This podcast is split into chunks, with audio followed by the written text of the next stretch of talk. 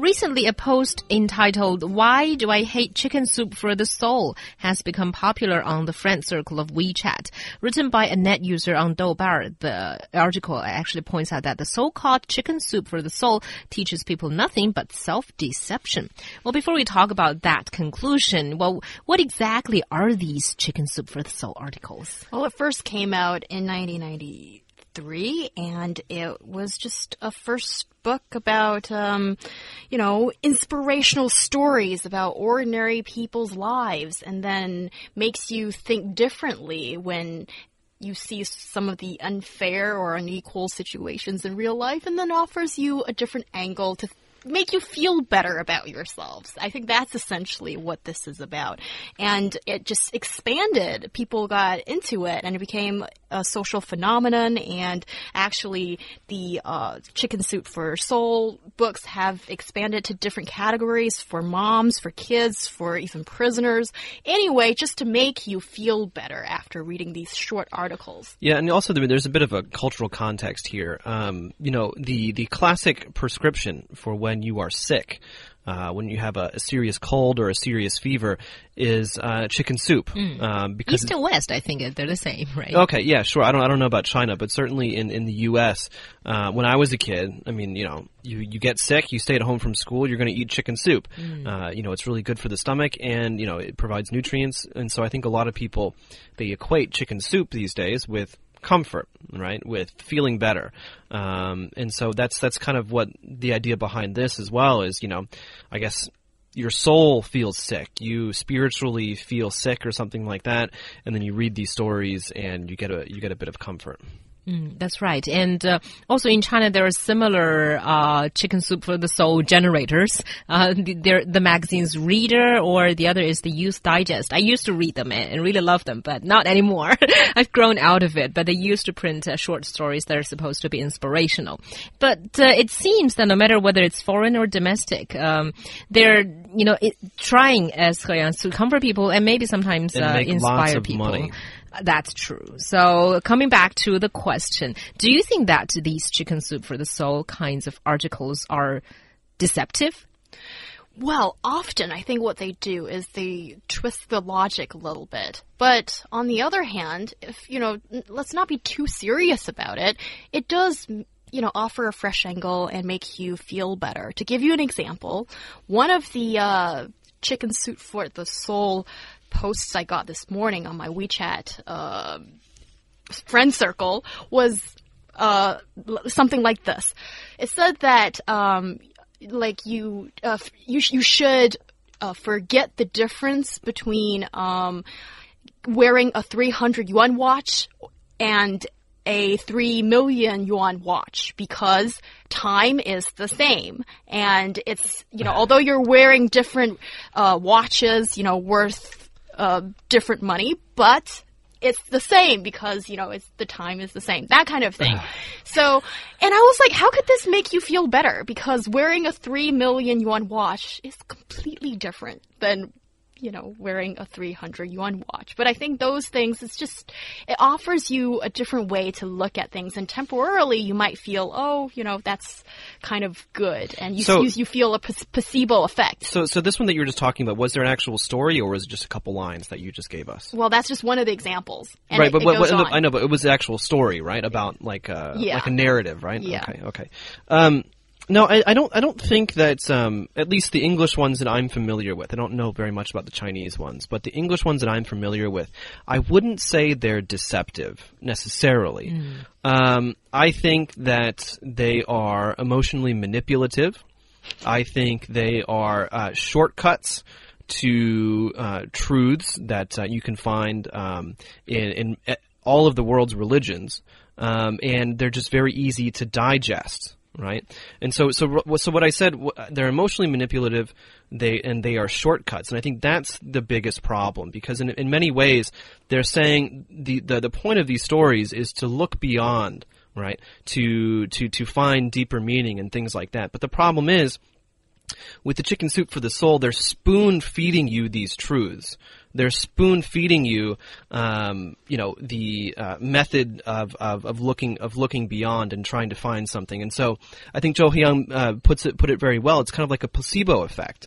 It, o- it only it only really um, uh, helps depending upon how much you actually believe in it. Number one, number two, the effect is actually going to be very very short.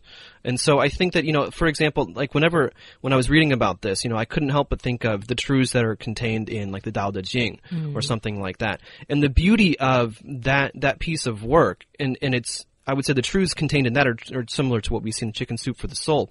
But the beauty of the Tao Te Ching is that you really have to grapple with it. I mean, it's, it's, it's, it's, you know, obscure, esoteric, uh, very subtle language that's being used, and you have to really think and you have to work on it yourself in your own mind to figure out number one what it means, number two how you how you apply it to your own life. Whereas with Chicken Soup for the Soul, they just give you the answer. And you don't have to do any work, and you can just remain lazy.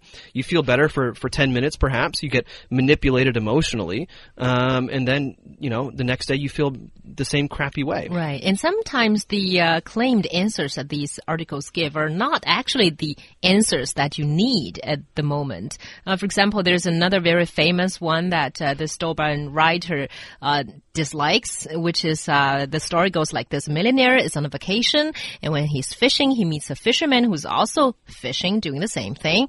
And then the millionaire gives a long speech about how the fisherman should do more, work harder to make more money. And then the fisherman asks, then what are you going to do next after you make a lot of money? The, you know, millionaire says, you can be like me and uh, sit, uh, you know, at the sea and watch sunset and fish. And then the fisherman says, that's exactly what I'm doing at this moment.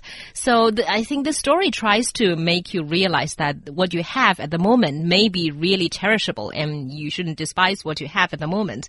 But in fact, this writer says that the moment that the fisherman enjoys and the moment that this millionaire enjoys are not the same, even if they're doing the same things because Well, the also- millionaire has choices. Well, he has choices, but I, I, this is where I disagree with this uh, Douban writer here. I, th- I think that, that that really the story is about how how did they get to to that moment. The millionaire he got there through striving, through um, probably screwing over lots of people and making and making immoral choices.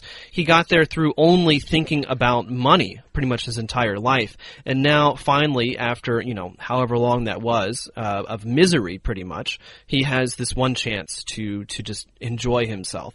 Whereas the fisherman, he's been content and enjoying himself for his almost his enti- entire life. Yeah. Uh, I, I guess being content or not is kind of important here, but I think the power of choice that um, the millionaire does possess is quite powerful and something that a lot of people would strive for too, because I think they're coming from very different pra- No, that's this is this is the problem. People want the money, but they don't want the actual lifestyle. I don't I don't think most people understand what it actually takes to become a millionaire like Steve Jobs or or like like Bill Gates or Warren Buffett. It, it takes an amazing amount of focus only thinking about money and business all the time. Yeah, and I think just because most people cannot achieve that and cannot eh, put up put themselves up with that kind of hardship, that they think, okay, I may just be content with myself at the moment. And then the problem is most people couldn't feel content Right. with what they have at the moment, and then that's where they need these uh, chicken soup for the soul. and soul I think thing. that's exactly why I think Chinese people want this kind of thing more than ever because we live in an age that a lot of people are striving for the sole goal of getting more money and a lot of us don't achieve that goal or at least you're not doing it you're not achieving it right now and you want something that's kind of like fast food but makes you feel great and here you've got So you might as well just do drugs. no Drugs, drugs will make you feel great. no, no, what, no. what the hell are you talking about No, I mean that's but that's that, that's basically what it is. I mean it's And- it's it's a type of opiate. It's a type of drug. And that's basically what you just what you just described. And I think that that's one of the things that I really don't like about Chicken Soup for the Soul as well. Um, so it's just it's just so simplistic. I think um, because yes, of course there is there is a lot of power in being content with what you have. Um, but there's also a lot of power in, in, in not being content and not being satisfied. And that's usually when people turn to these kinds of things. I think the, the biggest problem is how do you control that discontent? How do you control that dissatisfaction and channel it towards something? And that's not what chicken soup is, is, is actually helping people do. All it's really doing is saying, oh, no, you, you just feel better. But actually, I think a lot of people are suffering a lot from the uh, discontent or not finding a name or a goal or whatever it is. And then, well, I think the premise is that don't take this too seriously, I think. But people do, and I think that's that's the biggest problem. Is I mean, I mean, as we can see in the United States at least, and in English-speaking countries, I mean, there are over 200 different types of chicken soup for the souls that you can buy. You can buy, uh, you know, food. Uh, that's chicken soup for the soul branded and like and, and cat food and, and dog food and uh, diet books and all sorts of silly stuff uh, all with that that branding. And so I think that you know the people who the two guys that created it they came upon something very very powerful um, that there obviously is a need uh, across the world for something to make them uh, feel better.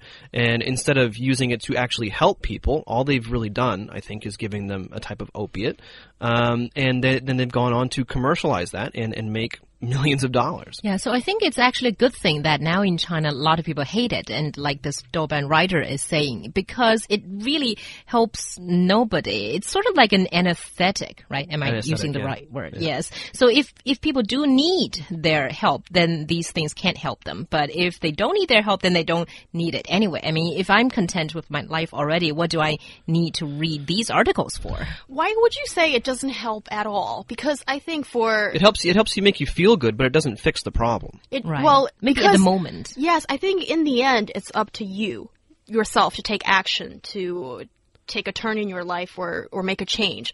That I'm not arguing against for, but I think in a society and a time when things are already pretty difficult for people to strive to thrive, then why not take a small moment just to, you know, give yourself a pat in the back and just enjoy the moment a little bit? But but but you couple that with uh, the basic inability of most people to confront reality, right? And so, like, I would understand that if if it's like, oh, okay, I, I I'm dealing with this situation and I'm trying to understand it as much as possible. I'm going to take a break. Most people don't do that, right? They just feel bad.